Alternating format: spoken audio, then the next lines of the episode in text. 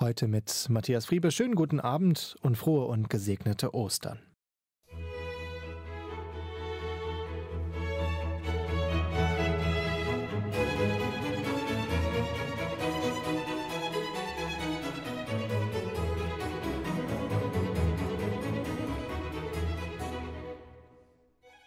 Wie die Auferstehung Jesu stattgefunden hat, darüber gibt es in den Evangelien keinen Bericht. Wir hören und lesen Berichte darüber, wie die Jünger und die Frauen zum Grab kommen und wie sie das Grab leer vorfinden. Das leere Grab, eines der wichtigsten Zeichen für das Osterfest, in diesem Jahr in der Karwoche und an Ostern unser Schwerpunktthema hier im Domradio. Heute begeben wir uns in unserer Sendung Kopfhörer auf künstlerische Spuren. Wie wird Ostern in der Kunst dargestellt? Wie zeigen die Künstler das unbegreifliche Geschehen und das leere Grab? Und was sagt uns das für heute im 21. Jahrhundert? Dazu habe ich mit Pfarrer Dominik Meyering gesprochen, der nicht nur den Seelsorgebereich in der Kölner Innenstadt leitet, sondern selbst promovierter Kunsthistoriker ist. Getroffen haben wir uns zu einem Rundgang im Wallraf-Richards-Museum in Köln.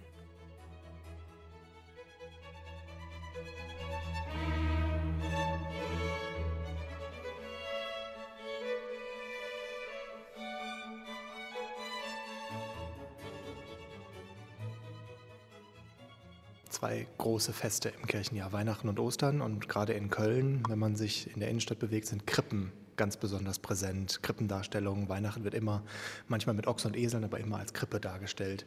Kann man das irgendwie mit Ostern vergleichen? Gibt es eine ähnliche Tradition? Leider nicht. Eigentlich ist Ostern das ja viel größere und schönere Fest, denn da geht es um den Kern unseres Glaubens, Auferstehung Jesu Christi, der Tod ist überwunden.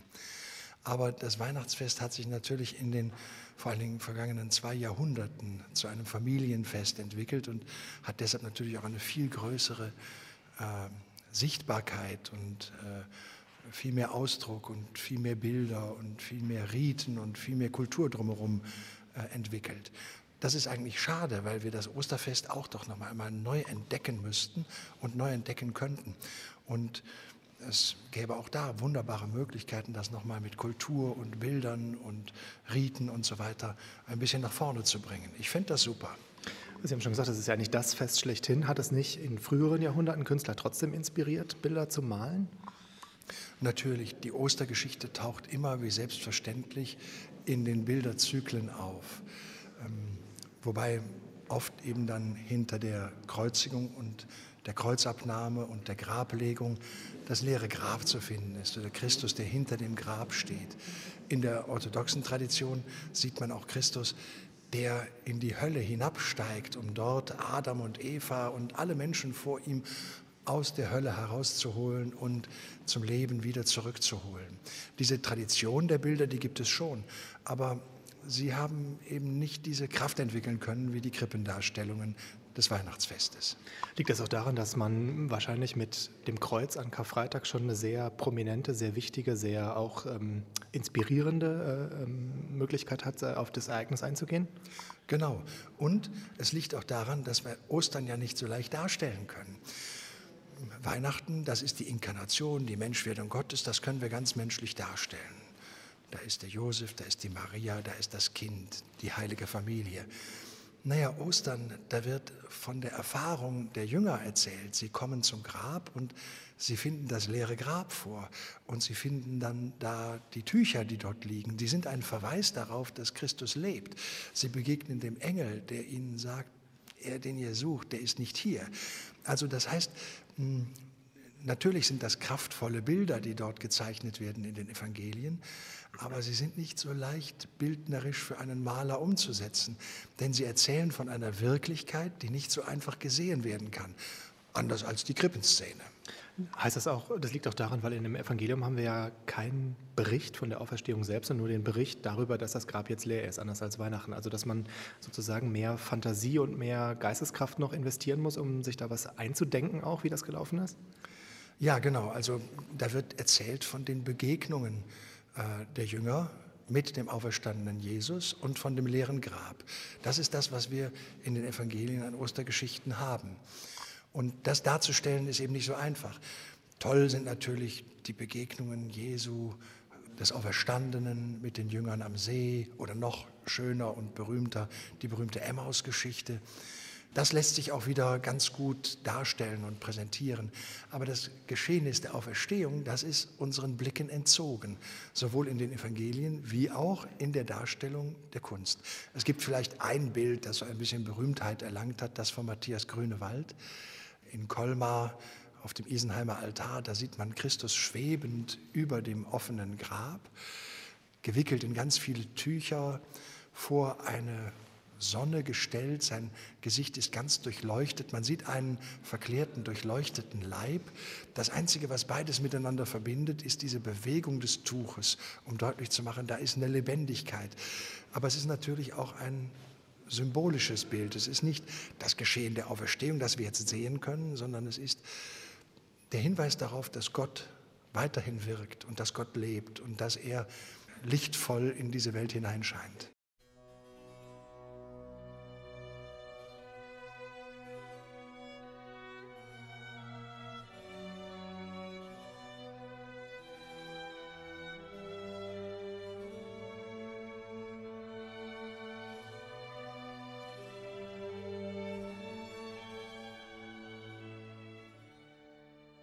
Jetzt sind wir zu Gast im Wallraf Richards Museum, wollen uns um das leere Grab und um die Auferstehungskunst kümmern, die es auch hier zu sehen gibt. Was werden wir uns heute angucken?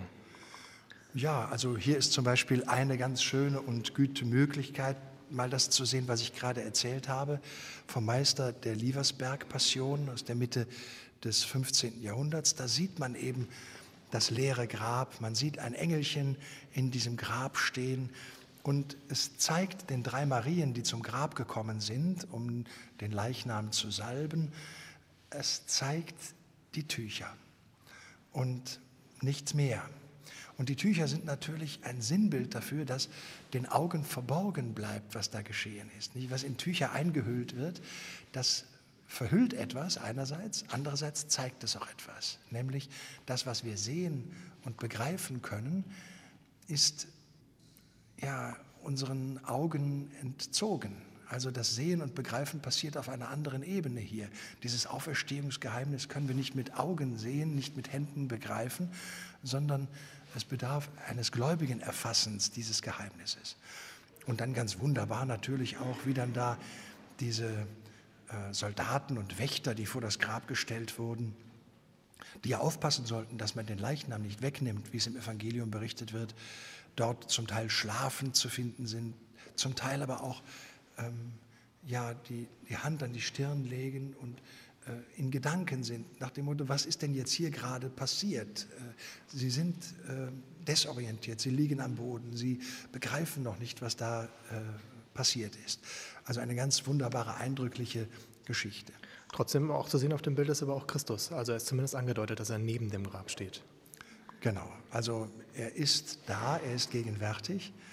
Ähm, er trägt in seiner Hand die Siegesfahne, wo deutlich ist, der Tod ist überwunden. Und er ist derjenige, der auch segnet. Also er ist da und gleichzeitig nicht da. Denn das Interessante ist, diese drei Frauen, die nehmen ihn eigentlich nicht wirklich wahr, sondern ähm, ja, er ist gegenwärtig, aber gleichzeitig nicht da. Dieses Bild ist ein Teil eines größeren Altarbildes mit mehreren Abschnitten. Direkt daneben sieht man zum Beispiel noch, wie Jesus vom Kreuz abgenommen und ins Grab gelegt wird. Ist also nicht so, dass das Osterbild als Einzelnes an sich steht. Es ist immer in einen Zyklus eingebunden. Ja, das ist eigentlich die Tradition. Das war bei den Weihnachtsbildern auch so. Äh, erst mit der Popularität der Feste werden diese einzelnen Glaubensgeheimnisse, die auf den einzelnen Bildtafeln wiedergegeben werden, auch singulär neu gemalt und werden zu eigenen Genrebildern, wenn man so will. Kann man sagen, dass durch Darstellungen wie diese, da gibt es ja noch viel mehr, die man finden kann in der Kunst, sich auch das Bild, wie Ostern war, bei den Menschen dann überhaupt verfestigt hat? Ja, also jedes Bild ist ja schon eine Interpretation und jedes Bild eines Textes ist die Interpretation eines Textes. Anders formuliert, es ist nicht so einfach ähm, zu sagen, was ist das Osterbild, das wir im Kopf haben sollen. Aber das berühmteste, das aus dem Mittelalter stammt, ist eigentlich das, wo die Jesus aufrecht steht, wo er in der Regel seine Wundmale zeigt, wo er in einen rotes Tuch in ein rotes Gewand ähm, eingebettet ist, stehend erhobenen Hauptes, oft segnend, oft auch die Siegesfahne in seiner Hand.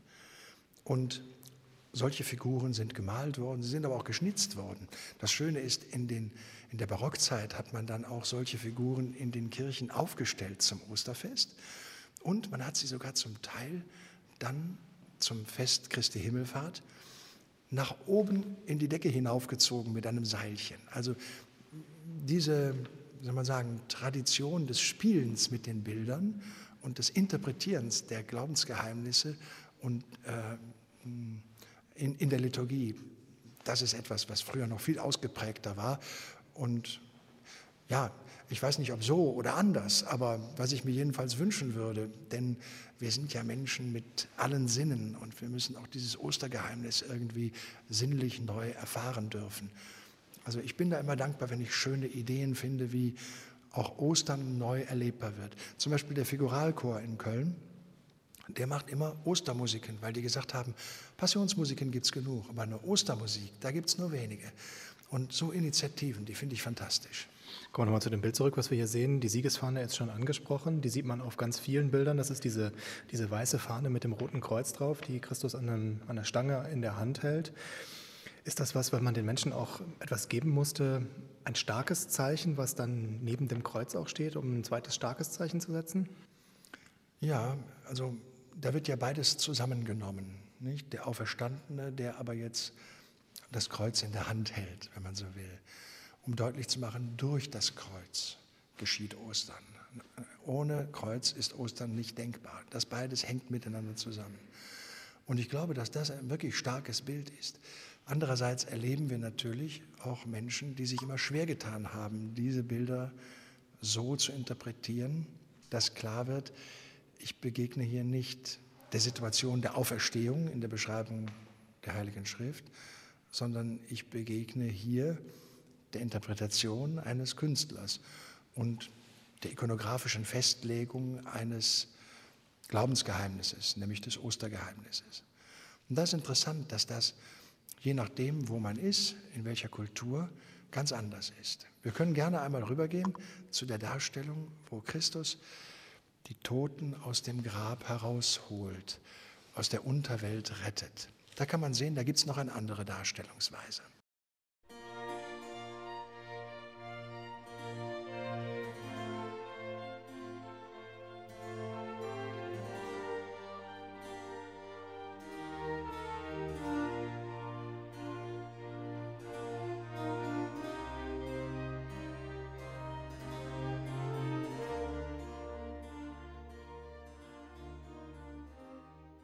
So, wir sind jetzt zwei Räume weitergegangen hier im Museum und sind jetzt bei einer Szene, wo sozusagen die Toten aus den Gräbern gezogen werden vom Auferstandenen. Was sehen wir hier genau? Ja, man sieht hier, äh, wie Christus sich hinabbeugt in das Maul, in den Rachen eines großen Fabelwesens, des Leviathans, also des Bösen. Wenn man so will, das Tor zur Hölle wird hier dargestellt in einem grimassenhaften Gesicht eines wolfsähnlichen Wesens mit aufgerissenen, erschreckenden Augen, mit scharfen Säbelzähnen. Und Jesus hat aber keine Angst, sich da hineinzubeugen, sondern im Gegenteil, er geht nach vorne und er holt dort heraus die Menschen, die aus der Unterwelt heraus gerettet werden. Das ist ja eines der großen Glaubensgeheimnisse, dass durch die Erlösungstat Jesu Christi am Kreuz alle Menschen aller Zeiten erlöst sind. Und als Urtypen aller Menschen stehen natürlich Adam und Eva. Äh, das Leben auf der Erde symbolisieren diese beiden. Sie sind ja Prototypen des Menschen. Ja, und der Mensch, der will gerettet und erlöst werden. Im Übrigen deshalb gibt es auch die wunderbare Legende, dass das Kreuz Jesu Christi errichtet wurde auf dem Grab Adams. Man sieht unter Kreuzigungsdarstellungen sehr oft unten einen Totenkopf dargestellt. Das soll der Totenkopf Adams sein, um deutlich zu machen, das ist der alte Mensch, der Gott und seinen Willen nicht gehört hat. Oder nicht verstanden hat? Ja, auf jeden Fall der, ähm, Naja, also der, der Mensch, der am Ende sein wollte wie Gott und damit das verfehlt hat, was er eigentlich sein könnte. Und Jesus ist eben derjenige, der wirklich Gott ist. Und er zeigt es, indem er sich ganz demütig und menschlich zeigt.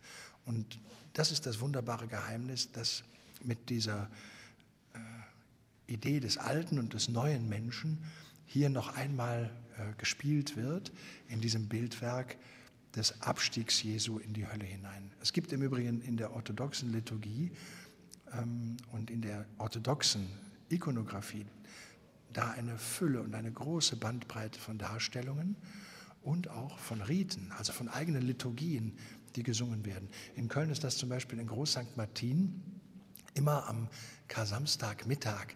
Da wird immer die Liturgie vom Hinabstieg Jesu in die Hölle äh, gefeiert.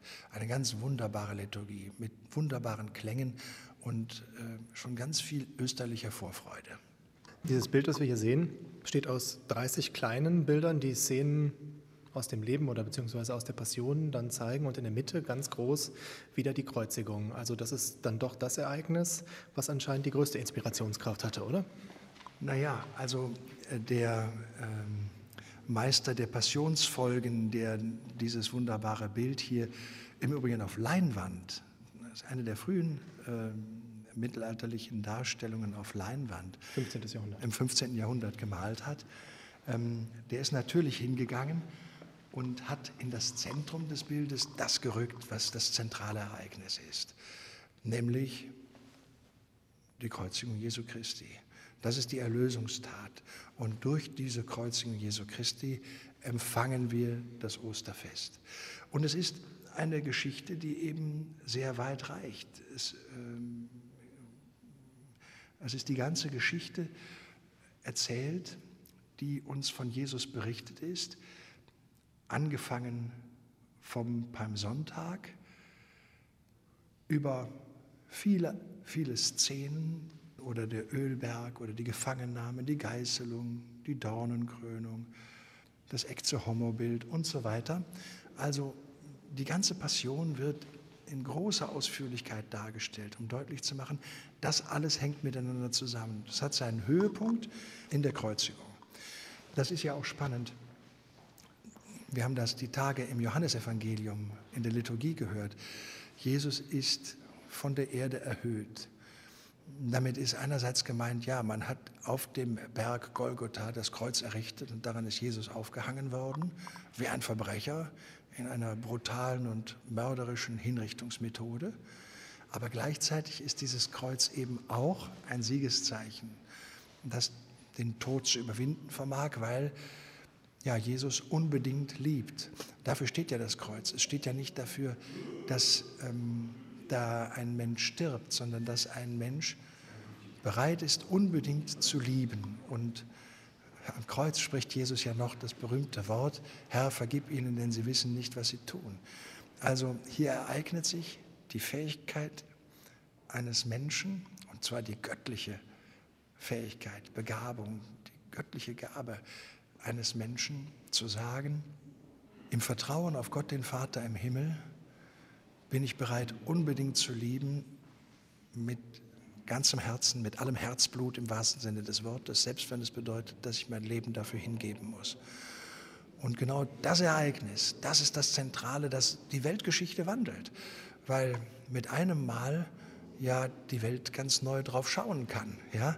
Äh, was soll ich tun, was kann ich tun, was muss ich tun? Ja, ich muss unbedingt lieben. Wenn ich unbedingt liebe, dann bin ich der Mensch, der ganz dem Willen Gottes entspricht und der auch, selbst wenn er das Leben verliert, wirkliches Leben für sich empfängt und wirkliches Leben anderen Menschen weitergeben kann.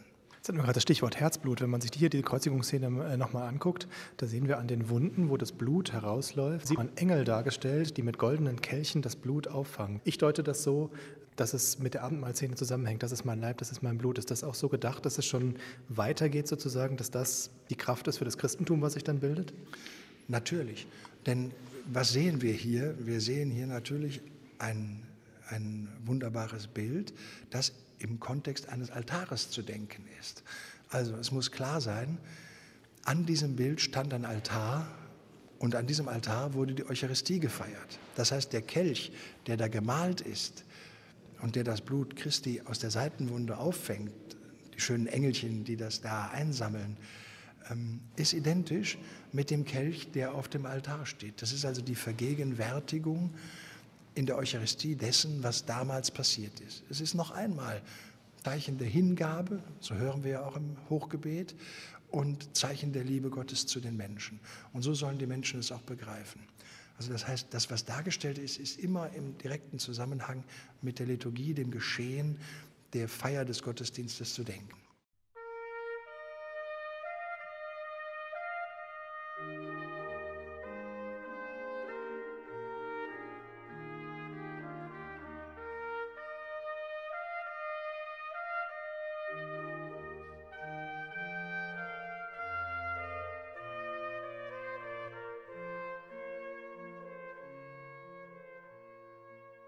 Das leere Grab in der Kunst und wir sind im Wallraf-Richards-Museum. Wir haben gerade ganz viel über die Passionsgeschichte, über das Lieben und die Hingabe gesprochen.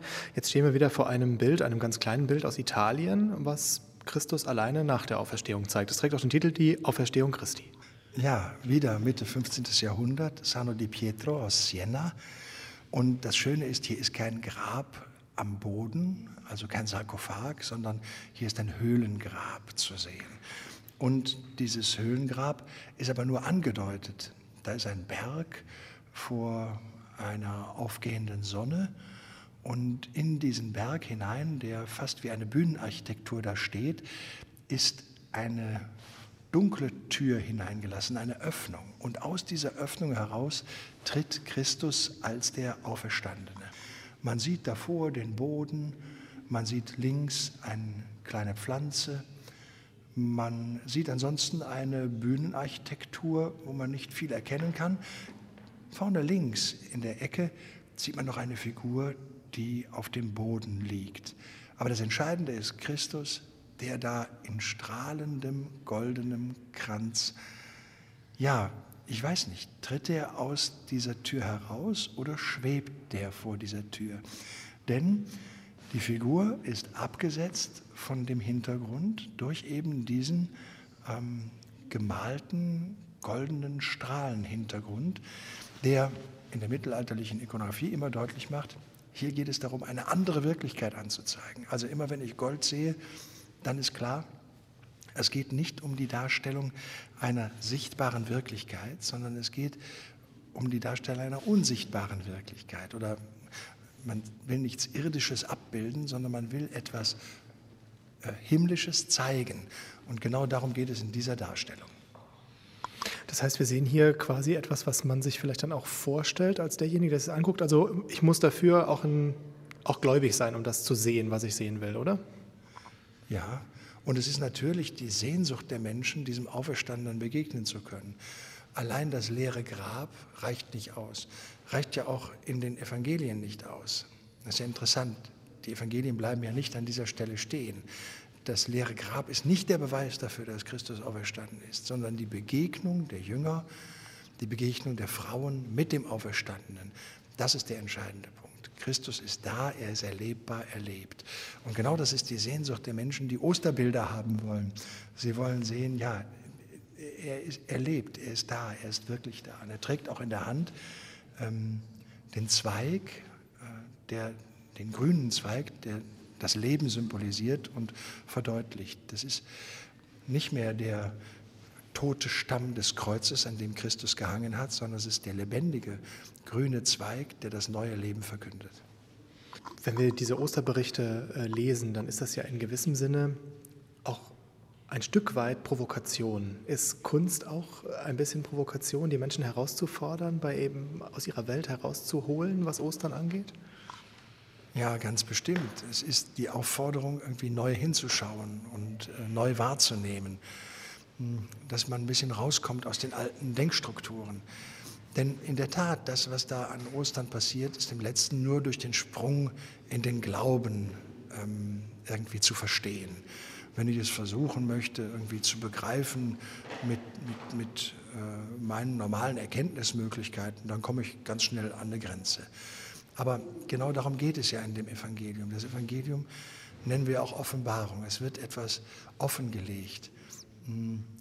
Revelatio heißt der lateinische Begriff dafür, Enthüllung. Das heißt, es wird der Schleier von etwas weggenommen. Es geht genau um diesen Schleier, der vor dem Ostergeheimnis liegt oder den Schleier, den wir sehen können, in den Jesus eingewickelt wird, das Tuch, in das er eingewickelt wird. Es ist der berühmte Vorhang, der Schleier, das Tuch, das im Tempel zu Jerusalem hängt. Da wird uns ja berichtet, ja, in dem Augenblick, als Jesus stirbt, da zerreißt der Vorhang von oben bis unten. Das meint so viel wie, ja, jetzt plötzlich ist Gott nicht mehr verborgen hinter einem Vorhang, hinter einem Schleier unzugänglich. Er ist nunmehr erkennbar, und zwar in Fleisch und Blut, so dass die Menschen ihn erkennen können, weil er sich selbst in Fleisch und Blut gezeigt hat. Und das ist der entscheidende Punkt. Das meint Offenbarung, das meint Revelatio, das meint, dass Gott sich wirklich äh, enthüllt und offenbart. Und daraus folgt ja dann noch etwas mehr. Nicht nur das Christentum gründet sich auf diese Erfahrung der Auferstehung, sondern es, wenn man das aus gläubiger Sicht betrachtet, gehört da ja noch mehr dazu. Die Erlösung der Menschen, wir hatten es vorhin schon mal, die Menschen, die aus der Unterwelt gezogen werden und in gewissem Sinne auch das Weltgericht sozusagen, Christus als der Richter, der dann dafür sorgt, dass die Guten mit ihm zusammen in den Himmel kommen können. Auch das können wir, glaube ich, hier im Museum sehen. Ja, das ist richtig. Das ist die berühmte Darstellung des Weltgerichts von Stefan Lochner.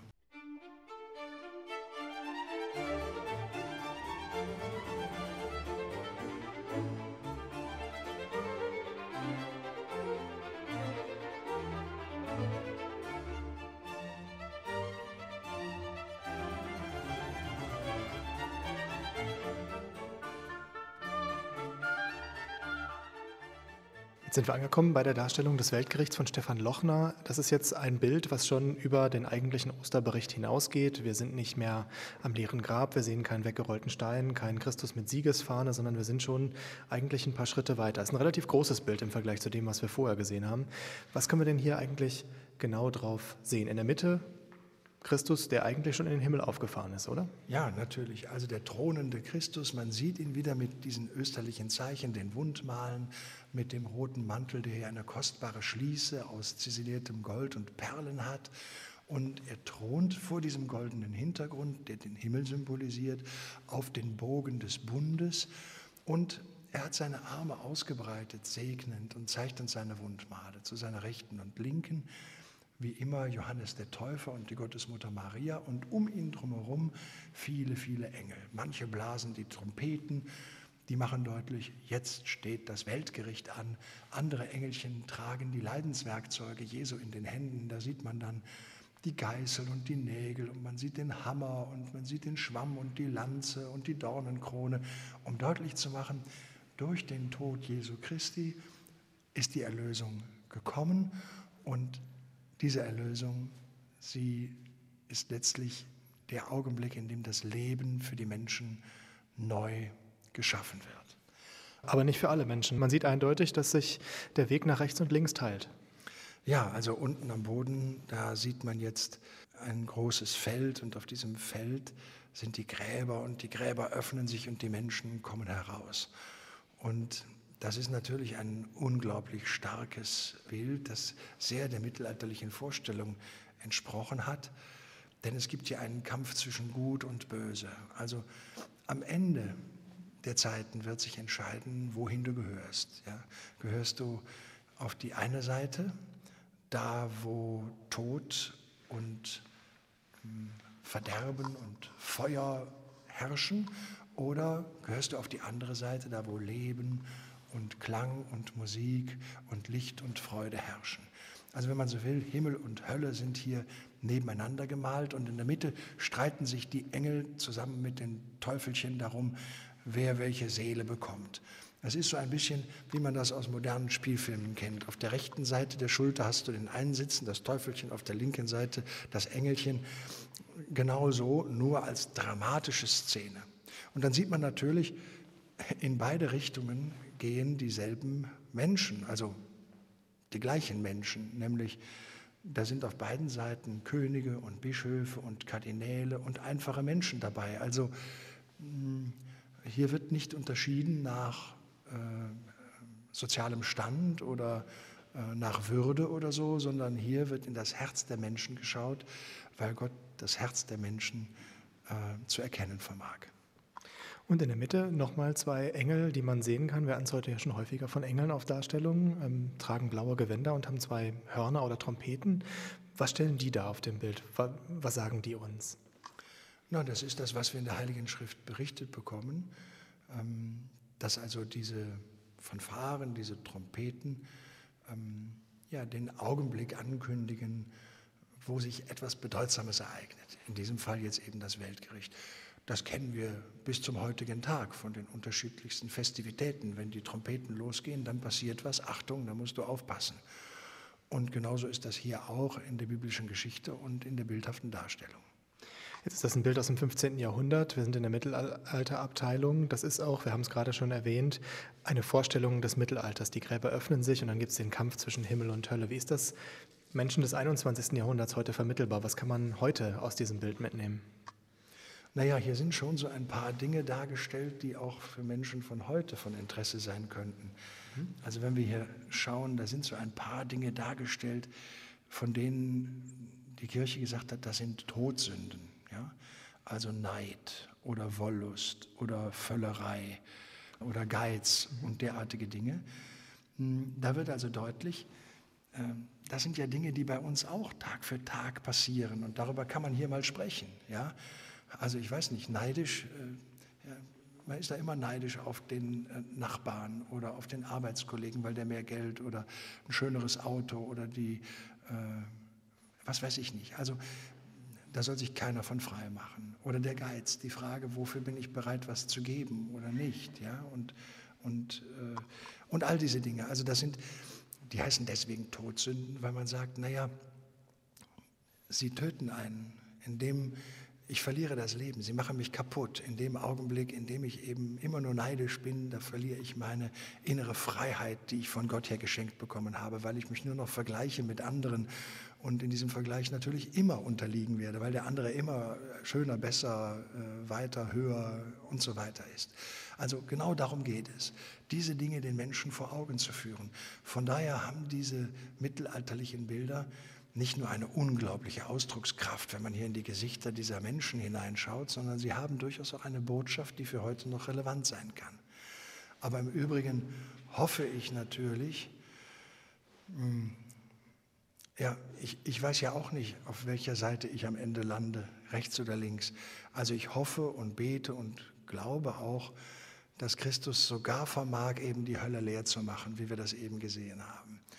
Und ähm, auch wenn es die Hölle gibt, also wenn es diesen Ort der größten Gottesferne gibt, ich hoffe doch, dass da kein Mensch sich findet, sondern dass am Ende die Kraft Gottes so stark ist, dass wir durch Gnade, äh, gratis, also umsonst, Gnade, gratia, ähm, ja, alle Anteile haben an diesem göttlichen Leben, das uns verheißen ist.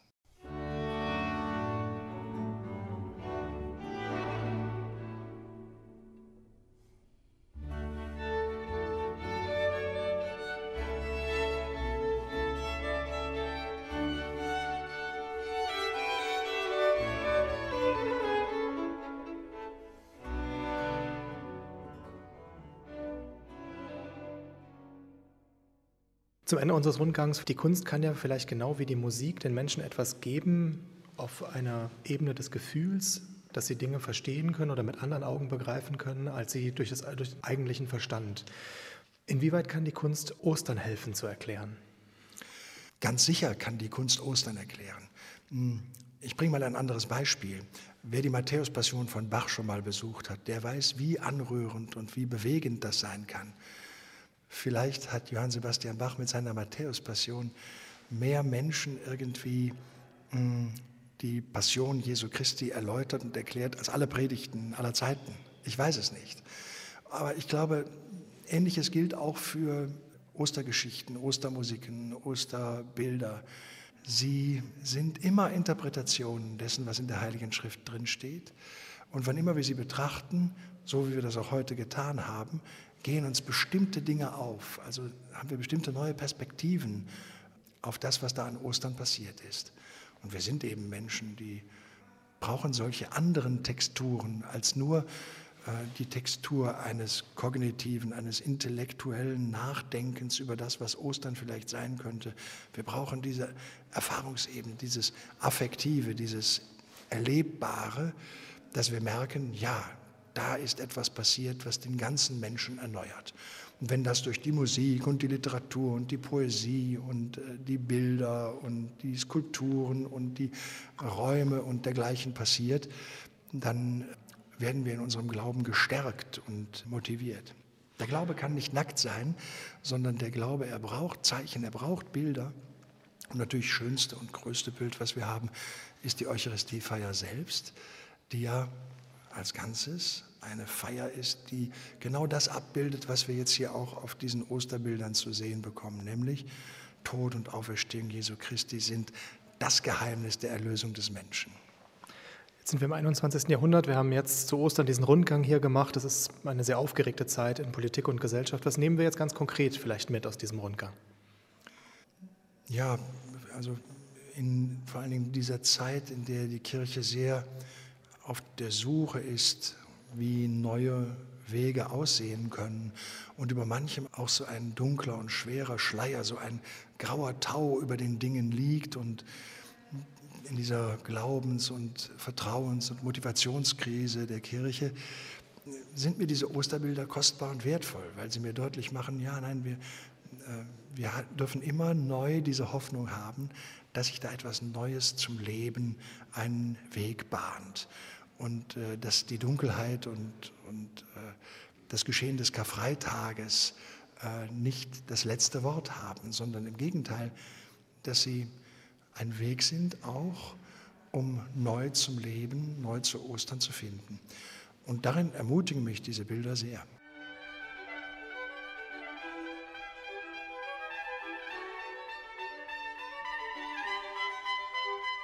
Das leere Grab in der Kunst. Ein Rundgang durch die Ausstellung des Wallraf-Richarts-Museums in Köln mit theologischen und kunsthistorischen Gedanken von Pfarrer Dominik Meyering, selbst promovierter Kunsthistoriker. Diese Sendung können Sie gerne nochmal in Ruhe nachhören auf domradio.de. Dort finden Sie auch alle Inhalte zu unserer Themenwoche Das leere Grab.